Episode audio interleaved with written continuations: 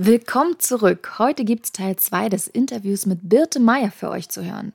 Und dieses Mal wird's praktisch, denn wir verraten euch konkret, wie ihr das Entgelttransparenzgesetz nutzt, wann ungleiche Bezahlung von Mann und Frau bei gleicher Arbeit erlaubt ist und warum der bisher zahnlose Tiger, das Entgelttransparenzgesetz, spätestens bis 2026 mit Reißzähnen ausgestattet wird. Viel Spaß beim Hören! Auf Geldreise, der Finanztipp-Podcast für Frauen mit Anja und Annika. Jetzt, nachdem wir die gängigsten Mythen gemeinsam aufgeklärt haben, lass uns mal zu den Zahlen kommen. Der unbereinigte Gender Pay Gap, die Lohnlücke zwischen Männern und Frauen, die lag laut Statistischem Bundesamt 2022 bei 18 Prozent. Genauso wie bereits 2021 und 2020 auch. Also der Wert, der stagniert. Der bereinigte Gender Pay Gap lag 2022 hingegen nur bei 7 Prozent. Ja, an welchem Wert sollen wir uns denn jetzt orientieren? Was ist der aussagekräftigere von beiden? Sie sind beide begrenzt aussagekräftig.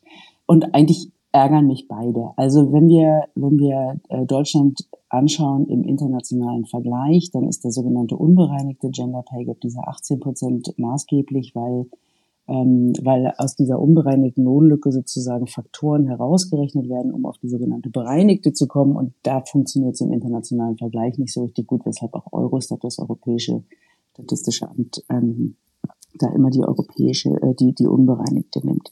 Die ist trotzdem ähm, für den, die, die ist trotzdem, das ist, das ist eine sehr unscharfe Zahl. Italien beispielsweise mhm. hat eine vergleichsweise niedrige äh, Lohnlücke. Das liegt aber daran, dass dass die Frauen häufig nach der Geburt des Kindes einfach aus dem Erwerbsleben ausscheiden. Ähm, und damit da gar nicht, gar nicht mehr drin vorkommen. Und das ja. ist jetzt auch kein Indiz für, für richtige Gleichberechtigung.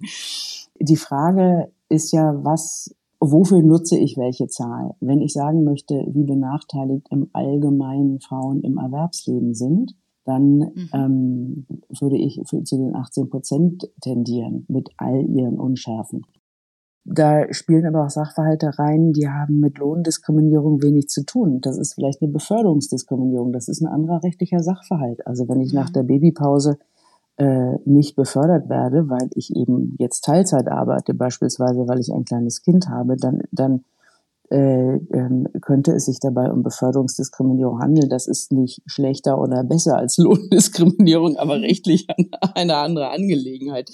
Ähm, wir hatten ja lange die Diskussion in Deutschland, damals waren es sechs Prozent bereinigte und 21 Prozent unbereinigte Lohnlücke welche Zahl die richtige ist. Und die, ja. die äh, Konservativen sagten, ja, die sechs Prozent sind eigentlich auch noch zu hoch. Und wenn wir da, die Arbeitgeber sagten das, wenn wir da noch lange noch irgendwelche Faktoren rausrechnen, dann landen wir bei zwei Prozent und man, jetzt machen wir uns mal nichts vor, zwei Prozent, so schlimm ist das doch nicht. So lief quasi das Argument. Und ähm, das stellt letzten Endes auf eine Bedürfniskonkurrenz ab. Also ne, welcher Ungerechtigkeit in dieser Gesellschaft müssen wir uns denn nun widmen? Und die jetzt, dass die Frauen schlechter verdienen, ist jetzt gerade mal nicht so schlimm. Da können wir uns doch irgendwas anderem widmen. Das ist aber alles, das ist ein Grundrecht, ist unabdingbar. Da gibt es nichts zu hm. verhandeln. Dass schlechter bezahlt wird, ist jetzt immerhin, also über diese Diskussion sind wir jetzt immerhin hinweg. Ne, das ist, und wenn ich ja den amerikanischen Satiriker John Oliver äh, zitieren darf, lose übersetzt. Die USA hatten, hatten unter Barack Obama, meine ich, war das noch äh, dieselbe oder eine ähnliche Diskussion, wie hoch ist denn das Ding und wie schlimm ist es jetzt? Da hat er gesagt, naja, wenn mir jemand einen Haufen auf den Schreibtisch setzt, dann ist es ja nicht, dann ist die Frage ja nicht, wie groß der Haufen ist. So, das, das, das stimmt auch. Natürlich ist es in absoluten Zahlen am Ende für einzelne Frauen macht es einen riesen Unterschied, wie viel ihnen fehlt. Aber die Unverschämtheit, die mit einer strukturellen Ungleichbehandlung einhergeht und auch mit einer individuellen Ungleichbehandlung, wenn es sich dann um Lohndiskriminierung handelt, mhm. die ist, ähm, da geht es ja um viel mehr als um eine Zahl. Und ich möchte auch mal sagen, also ich, ich stelle mir jetzt mal so vor, die Politik sagt, ach, ja, lange, haben wir jetzt lange dran rumgedoktert in der Lohndiskriminierung. Äh, wir machen jetzt mal so eine Pauschallösung. die Männer verdienen Pi mal Daumen gerechnet dreieinhalb Prozent weniger und die Frauen dreieinhalb Prozent mehr. Da wäre aber was los. das wäre nicht durchsetzbar, es wäre auch aus verschiedenen Gründen schwierig. Aber das wäre so, doch mal ein interessanter Vorschlag. Ja, also, oder Frauen vielleicht gehen, sollten wir den mal mitnehmen. Ja, Frauen gehen hin und sagen, ab jetzt zahlen wir alle sieben Prozent weniger Steuern oder 18, was auch immer. Das wäre nicht durchsetzbar. So, das ist, ne, das, das, das würde auch keine gesellschaftliche Akzeptanz finden. Und wenn, wenn wir aber eine strukturelle Ungleichbehandlung in dieser Gesellschaft doch relativ klar belegen können, wie hoch auch immer sie im individuellen Fall dann ist, dann mhm. denken viele, man könne da jetzt noch so ein bisschen dran rumschwurbeln und das bisschen runterrechnen und dann, dann ist auch gut und dann erzählen wir den Frauen auch, dass sie sowieso selber dran schuld sind und dann, dann müssen wir als Gesellschaft das Problem auch nicht angehen. Und das mhm. ist, das ist eines Grundrechts unwürdig. Ja, definitiv. Ich kann dir nur sagen, als ich das ähm, Zitat gelesen habe von John Oliver in deinem Buch, das, das hat mir also so aus der Seele gesprochen. Ich hätte das nur niemals so eloquent, so schön auf den Punkt bringen können, aber es hat so gut gepasst. Also danke dafür. Ohne dich hätte ich das nämlich nicht entdeckt. und das kram ich tatsächlich auch ab und an mal in Diskussionen, wenn es in die Richtung geht, immer mal wieder heraus weil das ist, äh, passt da sehr, sehr gut. Ähm, das Entgelttransparenzgesetz, das soll ja für mehr Lohngleichheit sorgen. In einer ersten Evaluierung, das war 2019, kam unter anderem heraus, das Gesetz ist viel zu wenig bekannt, ergo wird es auch viel zu wenig genutzt, davon mal abgesehen, dass nicht alle, die wollen, zum Beispiel den Auskunftsanspruch nutzen können, den das Entgelttransparenzgesetz vorsieht. Und du wärst ja eigentlich damals auch durchs Raster gefallen, ne? Ja, das ist ähm, dieses Entgelttransparenzgesetz, man muss sagen, das sogenannte Entgelttransparenzgesetz, war mal eine gute Idee. Die Europäische Kommission hatte 2014, meine ich, die Mitgliedstaaten aufgefordert, äh, für mehr Lohngleichheit zu sorgen und das versuchte man also mit diesem Ding da umzusetzen. Und es gab einen vernünftigen Gesetzesvorschlag. Damals hieß es, meine ich, auch noch Lohngleichheitsgesetz. Und der wurde also immer mehr von der Großen Koalition und da von der CDU unterstützt von den Arbeitgebern entkernt. Und am Ende hat man das getan, was Lobbyisten können. Man hat es im Kleingedruckten so zerlöchert im Prinzip und hat da so viele kleine Fallstricke ähm, und Luftmaschen und sonst was reingehäkelt, dass es wirklich nur noch für wenige Frauen überhaupt gilt. Und, ähm, und das, was das Wort gelten beinhaltet, ist, ist in diesem Kontext auch fürchterlich wenig. Also ne, so ein paar einfache Beispiele.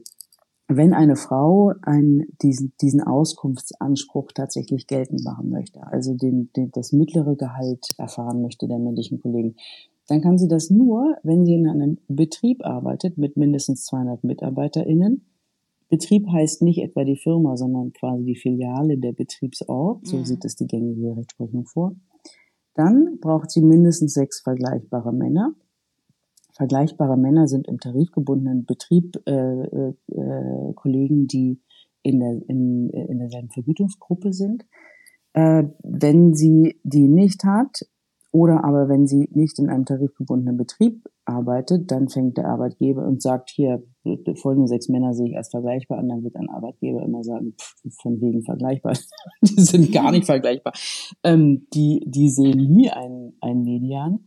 Und selbst wenn man es jetzt also schafft, diesen Median zu erhalten, ähm, dann sah das Gesetz ja nicht vor, was dann passiert. Den konnte man sich aufs Kopfkissen stecken. Und keine Konsequenzen, ne? Keine das Konsequenzen. Das ist mittlerweile anders. Dieses Entgelttransparenzgesetz wurde ja vom Bundesarbeitsgericht ähm, in drei Grundsatzurteilen wirklich wesentlich nachgeschärft. Auch dies, das wissen nur wenige. Auch die Frage nach den Zulagen. Der Gesetzgeber hat sich überlegt, man darf anfangs, glaube ich, alle drei und dann alle zwei Jahre darf man so eine Anfrage stellen und man darf dann zwei zusätzliche Entgeltbestandteile, so heißt das, glaube ich, in Amtsdeutsch, erfragen.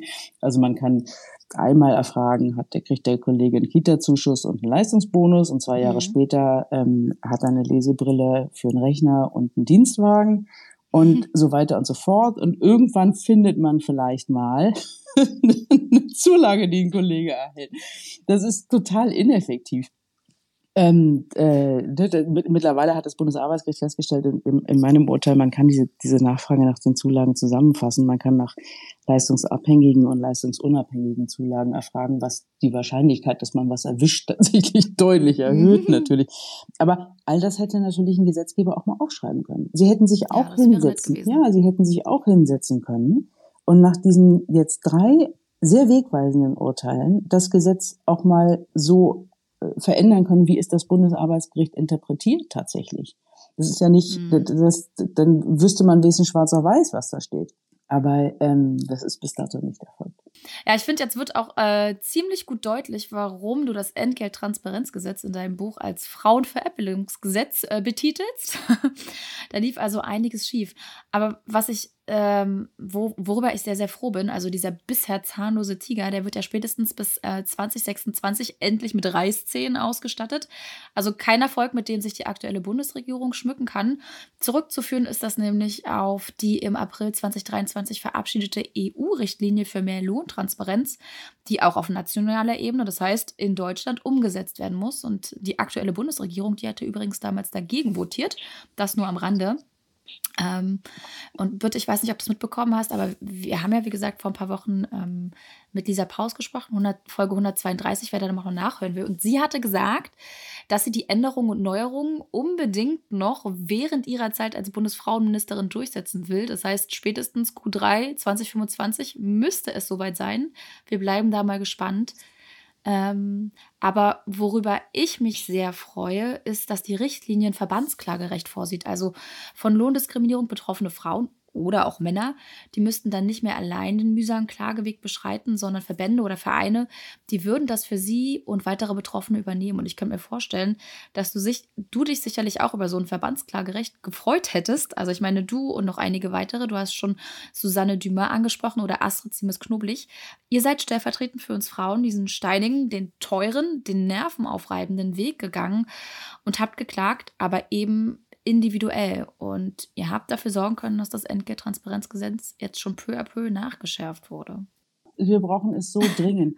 Es steht nicht nur im, äh, in der neuen Lohntransparenzrichtlinie der EU, die wirklich ein sensationell tolles Ding ist, sondern sie steht auch im Koalitionsvertrag der Ampel. Also wenn man, wenn Frau Paus das mhm. haben möchte, das hätte sie schon längst machen können. Da hat sich die Ampel Du glaubst nicht, wir haben mit ihr, wir haben mit ihr darüber mhm. geredet, ähm, aber wie es halt so ist, es gibt da so einen Koalitionspartner, der möchte das nicht. Ja. Überraschung. Mhm. Und ähm, auch ganz spannend, äh, selbst die Grünen, die haben das schon, ähm, bevor sie äh, mitregiert haben, das schon gefordert gehabt. Ja. Und das ist auch nicht durchgegangen. Ich habe sie genau dieselbe Frage gestellt, ja. die du gerade in den Raum geworfen hast. Warum hat sie das dann noch nicht umgesetzt? Ja, ja. Das ist schon, das ist, das ist wirklich, ja, das ist aber ein, ein, ein Dilemma tatsächlich in Deutschland. Ne? Und, und, und es trifft zu, dass die Grünen das, das Verbandsklagerecht schon sehr lange, mhm. äh, schon sehr lange fordern. Wir haben natürlich in Deutschland im, immer wahlweise die FDP oder die CDU, CSU an der Regierung. Mhm. Und und ähm, solange die Arbeitgeber sich so dermaßen sperren, albern ja auch, ne? Also äh, wirklich, wirklich Total. albern, auch in Zeiten des Fachkräftemangels fürchterlich. Aber solange das, ähm, solange das auch als noch so als Selbstverständlichkeit wahrgenommen wird bei offenbar einigen Wirtschaftslobbyisten, Mächtigen, dass es, dass man, ähm, dass man dieses Ding nicht anfasst, weil das Rechtsrisiko natürlich enorm wird, so wie man da eine funktionierende Gesetzgebung hat, wenn Firmen eben nicht gleich bezahlen. Ähm, solange werden wir kein gescheites Gesetz haben, es sei denn, die Grünen und die SPD, die sich das ja immer auf die Fahnen schreiben, marschieren auch mal nach vorne und sagen, das ist uns jetzt aber wichtig. Ähm, ja. Das ist ja auch eine Frage des politischen Willens und welchen Preis bin ich gewillt zu zahlen. Also das. ist, das stimmt. ja, weil sie kriegen ja auch andere Gesetzesvorhaben durch. Ich verstehe das Dilemma, ja. aber ähm, äh, es gibt jetzt auch keinen Grund, warum Deutschland in Europa zu den Schlusslichtern bei der Lohnlücke gehören muss. Das ist auch albern, das ist ein Atavismus, das gehört mal abgeschafft. Ich würde mit dir ganz gern noch mal praktisch darüber sprechen wollen, wie wir das Entgelttransparenzgesetz trotzdem für uns nutzen können. Also sagen wir mal, ich habe schon länger das Gefühl, ich werde schlechter bezahlt als meine männlichen Kollegen und das, obwohl ich mindestens genauso viel leiste. Wie kann ich mir da sicher sein, ob ich wirklich diskriminiert wäre, äh, werde? Also sicher, sicher wird man sich nie sein, weil die Gerichte einen wirklich zweimal durch die Instanzen schicken. Ähm, aber, aber trotzdem möchte man ja, möchte man ja mal so einen Anhaltspunkt äh, bekommen, ne? liege ich völlig verquer oder nicht. Und äh, ich habe versucht, diese, die, diese teilweise komplizierte juristische Gemengelage einfach mal runterzubrechen auf einen einfachen Drei-Stufen-Test. so, okay, so, erzähl ja, mal, was sind die drei Stufen? Die, die erste Stufe ist, ist mein Job vergleichbar? Ne, also das ist das. Und das ist wahrscheinlich schon der Knackpunkt. Wann ist, ist der Job genau, vergleichbar? Ich erkläre gleich die Einzelstufen nochmal. Die zweite ist, verdient der Typ mehr? Und die dritte, gibt es dafür einen guten Grund? Und mhm. ist der Job vergleichbar, ist in der Tat der Kasus Knaxus einer jeglichen Equal Pay Beschwerde auch im Ausland, denn ein Arbeitgeber wird natürlich immer, immer, immer, immer, immer argumentieren, ja, gleicher Lohn für gleiche Arbeit, klar, das machen wir auch, aber die Arbeit ist ja nicht gleich, denn damit ist ja, ist ja die Beschwerde sofort los. Ähm, vergleichbare Tätigkeit, da gibt es juristisch gesehen zwei Sorten von. Die eine ist die gleiche Arbeit und die andere die gleichwertige. Ja. Und die gleiche, das ist, wenn man sich ersetzen kann. Also der Kollege wird krank und ich mache den Job weiter. Das ist okay. der Klassiker, das ist die Faustregel für gleiche Arbeit. Ne? Und dass, dass Elke Apfelkuchen backt und Peter normalerweise Schwarzbrot, sage ich jetzt mal so, das ist, ähm, dass die Arbeit eben nicht identisch ist, aber dass man dazu in der Lage ist, die Arbeit des anderen durchzu ersetzen, ähm, ja. das spricht für eine gleiche Arbeit. Eine gleichwertige Arbeit ähm, ist eine Tätigkeit, die äh, einem bestimmten Set von Kriterien, nach einem bestimmten Set von Kriterien ähm, gleichwertig ist. Und darüber können, können zum Beispiel Sekretärinnen und Hausmeister fallen. Ähnliche Belastungen an, ähm, an die Arbeit, mal psychisch, mal physisch beispielsweise. Mhm also dass das, das Maß der Belastung ähnlich ist. Ähnliche Ausbildungsanforderungen, also eine äh, beispielsweise bei den Heilmasseuren und den Gärtnern eine jeweils dreijährige Ausbildung. Ne, das sind dann Kriterien für eine gleichwertige Arbeit. Da gibt es in Deutschland relativ wenig Rechtsprechung zu. In UK, in Großbritannien verklagen die Frauen aus den Supermärkten die Supermärkte, weil sie so viel verdienen wollen wie die Männer in den Lagern, in den, in den Warenlagern die sind schon sehr weit gekommen und ähm, das Ganze wird auf einen Vergleich in der Höhe von 8 Milliarden Pfund geschätzt. Also man, Ach, ja, man merkt, es rechnet sich mal nachzudenken, es kann sich dann irgendwann mal lohnen. Aber das sind so, ne, das sind die Kriterien für gleiche, gleichwertige Arbeit. Verdient er mehr? Zweite Frage. Da kann ich entweder, wenn ich darunter falle, eine Anfrage nach Entgelttransparenzgesetz stellen, also wenn ich in einer Firma arbeite, die das, ähm, für die das Gesetz gilt, oder ich kann auch einfach mal die Kollegen fragen, weil das mhm. nämlich in den meisten Fällen erlaubt ist. Auch wenn also ja. diese Verschwiegenheitserklärungen, äh, Verpflichtungen, die viele Arbeitgeber in, den, in die Verträge schreiben, die sind nach äh, Ansicht des, des eines schon ein bisschen länger her dieses Urteil des Mecklenburg-Vorpommerischen Arbeits Landesarbeitsgericht mhm. nicht äh, statthaft, weil das Rechtsgut auf gleichen Lohn für gleiche Arbeit höher wiegt. Und wie soll ich rausfinden, ob ich gleich bezahlt werde, wenn ich nicht fragen kann? Nichtsdestotrotz gilt natürlich wenn sich ein, äh, eine Firma das schon so festschreiben lässt, dann wird sie nicht erfreut reagieren, wenn man eine Gehaltsumfrage in der Kantine startet. So, damit, damit muss man rechnen. Und noch ein kleiner journalistischer Tipp. Man muss nicht fragen, was verdienst du denn? Ich glaube, auf die Frage, was verdienst du denn, werden viele äh, erstaunt reagieren. Es reicht ja, wenn man sagt, sage mal, ich verdiene ungefähr so, verdienst du mehr. Und wenn, verdienst du mehr? Verdienst du mehr? Ja, es kommt, man muss erstmal nicht beziffern. Verdienst du mehr? Und dann kann man nachfragen, ist es eher so 200 Euro oder eher so 500 oder eher so 1000 mehr? Gib mal so ein mhm. Wasserstandszeichen, ne? Also das ist ja, die Kollegen müssen jetzt nicht gleich mit dem Gehaltszettel um die, um die, äh, um die Ecke kommen. Und meine Erfahrung ist, es gibt erstaunlich viele, die antworten, weil sie auch gar nicht so, so gut finden, wenn Frauen weniger verdienen. Mhm. Ähm, und die dritte das Frage. Das waren ja jetzt Fragen, mhm. genau, lass mich ganz kurz mhm. dazwischen äh, ja. schieben. Das waren jetzt Frage 1 und 2, mhm. wenn ich die mit Ja beantworten mhm. konnte.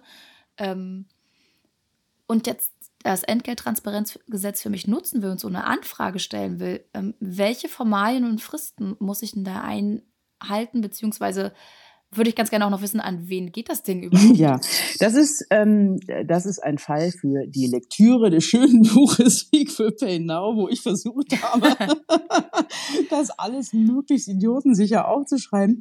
Also nicht idiotensicher im, im bösen Sinne, weil, weil ich denke, dass die LeserInnen das nicht verstehen, sondern, sondern ähm, weil es, weil man da so leicht so viel verkehrt macht. Die erste Frage, an okay. wen geht das Ding? Ähm, die Arbeitgeber, die Unternehmen können entscheiden, dass das an die Betriebsräte geht, einfach weil sich viele mhm. Leute, viele MitarbeiterInnen vielleicht leichter tun, ähm, anonymisiert eine Anfrage beim Betriebsrat zu stellen. Es kann aber auch sein, oder aber wenn es keinen gibt, dass die, dass man die dann ähm, beim Unternehmen in der Regel an den Personalchef stellt. Das muss man, okay. oder an die Personalchefin, das muss man, das muss man irgendwie einmal rausfinden. Und ähm, so wie es beim ZDF war, da hätte man es an den Personalrat stellen müssen. Und dann hat sich das ZDF auf den Standpunkt, was ich auch getan habe, ebenso wie an das Unternehmen. Und dann hat sich das ZDF auf den Standpunkt gestellt, als ich geklagt habe, dass ich nochmal den Personalrat, also das Äquivalenzbetriebsrat, mhm. extra verklagen müsse okay, auf die okay. Auskunft, denn der sei ja auskunftspflichtig. Sollte ein anderes Unternehmen noch auf diese abwegige Idee kommen, ist Unsinn. Hat das Bundesarbeitsgericht auch gesagt, ist Unsinn. Sehr gut. Man muss nicht auch noch den Betriebsrat verklagen. Ist Unsinn. So, also dann hat man die eingereicht. Fristen dafür ähm, weiß ich gar nicht mehr. Wichtig ist, die sind auch unterschiedlich im tarifgebundenen und nicht tarifgebundenen Unternehmen. Wichtig ist, dass ab dem Zeitpunkt, wo man die Kenntnis hat, also wo man den Zettel hat, das ist das ist der, das mittlere Gehalt. Mhm. Okay kann es sein, dass Fristen losgehen. Fristen habe ich gelernt, habe mich, bevor ich diese Klage eingereicht habe, nie mit Fristen befasst. Fristen gehören zu den echten ähm, Fallgruben einer, oh, einer okay. ja, ist so, ähm, ähm, einer, ein, ein, einer Klage. Man kann rückwirkend Gehalt ähm, einfordern für sozusagen die Diskrepanz zu diesen Medien und dann kann man zusätzlich noch eine Entschädigung einfordern für, ähm, für die Ehrverletzung im Prinzip, für den immateriellen Schaden. Und für diese okay. Entschädigung ist es aber wichtig, dass man zwei Monate ab Kenntnis, also ab dem Zeitpunkt in dem Fall, wo man diesen, dieses mittlere Gehalt mhm. in der Hand hat, ähm, sein Arbeitgeber davon in Kenntnis setzt, dass man jetzt mal eine Entschädigung haben will. Bei dem rückwirkenden Gehalt äh, ist es äh, unklar, ob das juristisch gesehen, jetzt wird es wirklich wahnsinnig langweilig und geht so ein bisschen ins Detail, ob das juristisch gesehen ein sogenannter Dauertatbestand ist, der jeden Monat mit der Gehaltszahlung neu ausgelöst wird, weshalb man sich dann damit Zeit lassen könnte, oder aber, ob man da auch ab Kenntnis aktiv werden muss.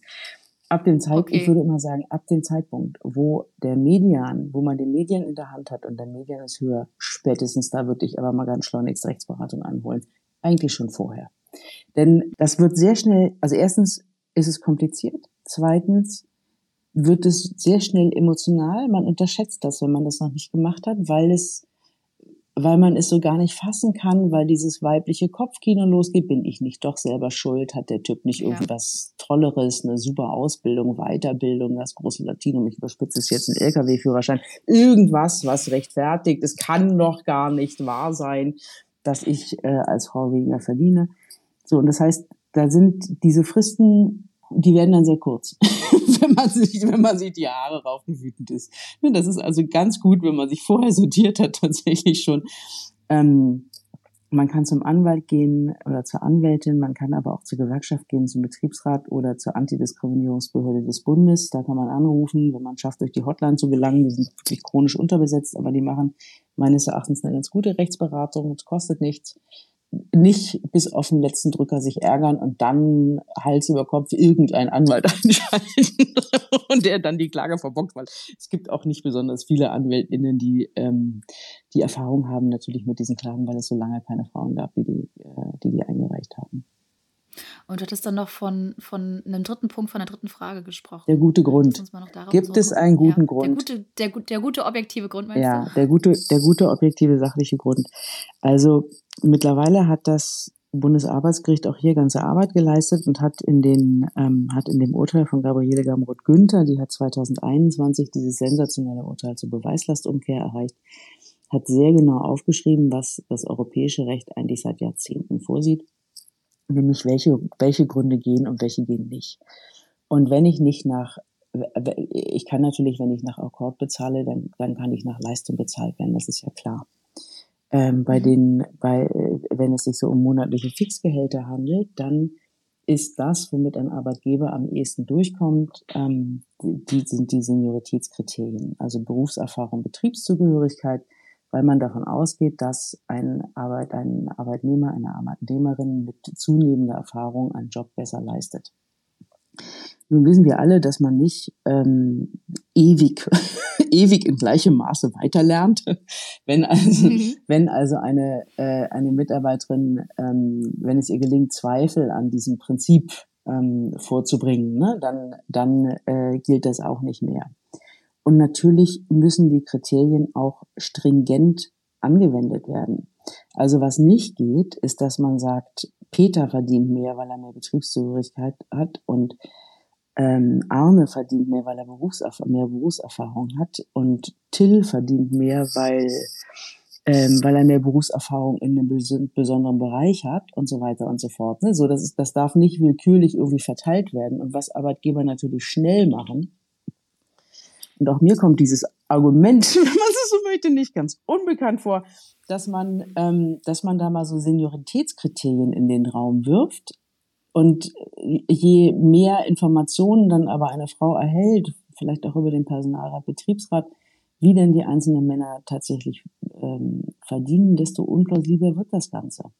Das sind, naja, weil wenn ich jetzt feststelle, wenn mein Arbeitgeber sagt, äh, wir bezahlen nach Betriebszugehörigkeit beispielsweise, dann müssen die Männer auch nach Betriebszugehörigkeit verdienen. Und dann darf nicht der mit weniger ja. Betriebszugehörigkeit auch mal mehr verdienen als der mit weniger. Das, das, das stimmt, ja, ja. So, ne, häufig sind Gehälter in einem hohen Maße verhandelbar und das fliegt dann auf, wenn man die ganzen Zahlen hat. Das ist natürlich mühsame mhm. Kleinarbeit. Also ne, lasst euch jetzt nicht entmutigen, wenn da, wenn da auf mal mit einem, wenn da auf, mit einem auf den ersten Blick rationaler Argumentation kommt, fragt da nochmal nach. das, Sehr ja. gut. Ähm, bitte, dein juristisches Drama, wie du es ja selbst in deinem Buch betitelst, ähm, ist noch nicht zu Ende geschrieben. Weißt du schon, wann es weitergeht und wie? Nein. okay, kurz abmoderiert. Aber wirst, wirst, du, wirst du weitermachen? Ne, die Klage ist eingereicht, ähm, schon vor geraumer okay. Zeit vor dem Arbeitsgericht. Ähm, dazu rät mein Anwalt auch, um die Fristen zu, ähm, zu wahren.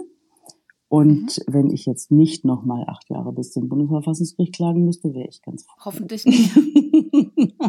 Vielleicht ergibt sich da doch noch eine Lösung. Das wäre ja ganz schön, wenn man nicht zweimal diesen, mhm. diese Tortur irgendwie hinter oh sich Gott, bringen ja. müsste.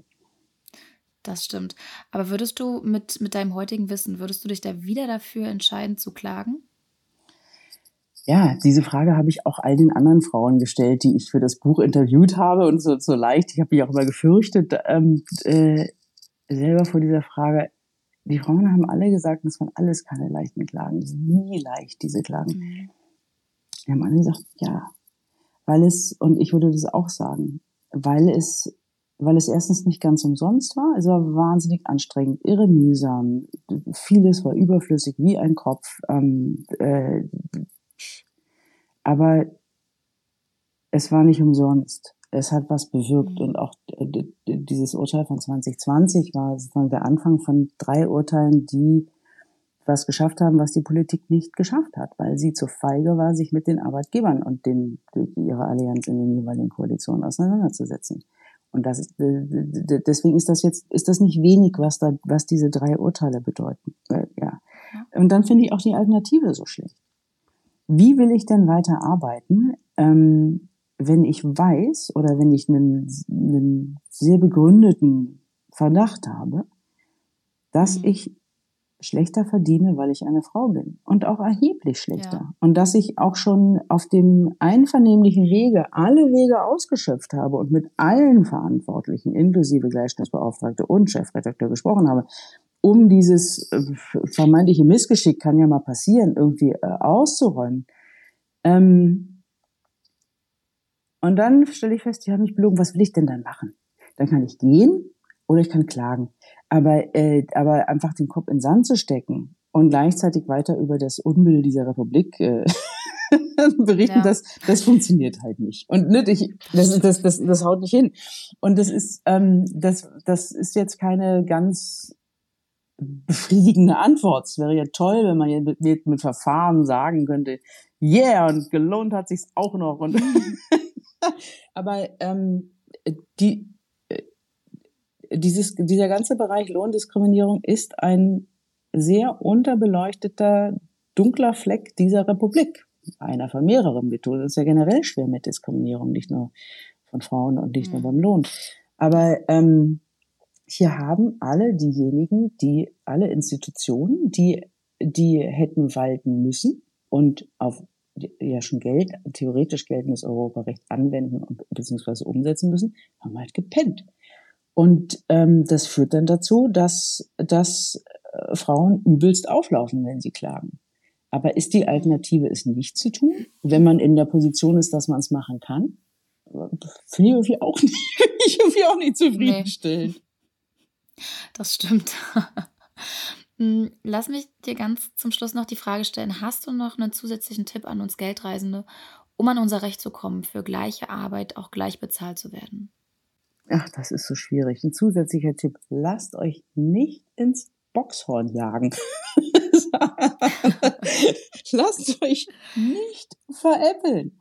Und, und diejenigen, ähm, diejenigen, die nicht, die diejenigen, die nicht selber sich beschweren können, weil es zu mühsam ist, weil es sich nicht lohnt, weil, weil es, weil sie einfach nicht die Kapazitäten haben, so, so, sowas durchzustehen, denn diese Beschwerden können schnell eskalieren. Ähm, ja. Lest das Buch, Nein, lest, lest das Buch, äh, werdet euch darüber klar, was politisch getan werden muss. Denn es ist ja nicht, es ist ja keine gesellschaftliche Lösung, dass Frauen sich auf dem individuellen Rechtswege aufmaulen und irgendwann mal viele, viele Jahre später ein Präzedenzurteil erreichen, von denen die die, die Geschichte mhm. ein Stück weit in die Zukunft dreht, wenn man so möchte. Sondern das ist ein, das ist ein gesellschaftliches Problem und das muss die Politik regeln. Und solange wir uns ja. jedes Jahr zum Equal Pay Day Sand in die Augen streuen lassen und uns erklären lassen, dass mit ein paar Kita-Plätzen mehr oder aber was Herr äh, Bundesarbeitsminister Heil äh, in die Diskussion brachte, ein paar AlltagshelferInnen ähm, und einigen Maßnahmen für eine verbesserte Vereinbarkeit von Familie und Beruf so wünschenswert sie für alles mögliche andere sind. Ähm, dass das die Lohnlücke senken würde und Lohndiskriminierung abschaffen würde, wenn wir das, wenn wir uns davon mal verabschieden und wenn wir einfach sagen, es gibt sehr klare politische Maßnahmen, die helfen gegen Lohndiskriminierung. Und die funktionieren im Ausland, die würden sicherlich auch in Deutschland funktionieren. Warum denn nicht? Und dass man die einfordert und nicht sich abspeisen lässt die ganze Zeit mit, ähm, mit, mit irgendwelchen Augenwischereien äh, und einer, einer Arbeitsverweigerung der, der Politik, dann wäre ja auch schon viel getan. Da bin ich voll bei dir. Liebe Birte, ich kann dir nur sagen, danke dir, dass du heute bei uns ähm, zu Gast im Podcast warst, deine Geschichte, aber auch so viele konstruktive Tipps mit uns geteilt hast. Und auch nochmal danke, dass du stellvertretend ähm, für ganz, ganz viele Frauen den Weg gegangen bist. Und für die Zukunft drücke ich dir die Daumen, dass es nicht nochmal acht Jahre dauert. Ja, danke. Ich würde sagen, in diesem Sinne verabschieden wir uns einfach und ich sage bis zum nächsten Mal. Tschüss. Dankeschön für die Aufmerksamkeit. Tschüss.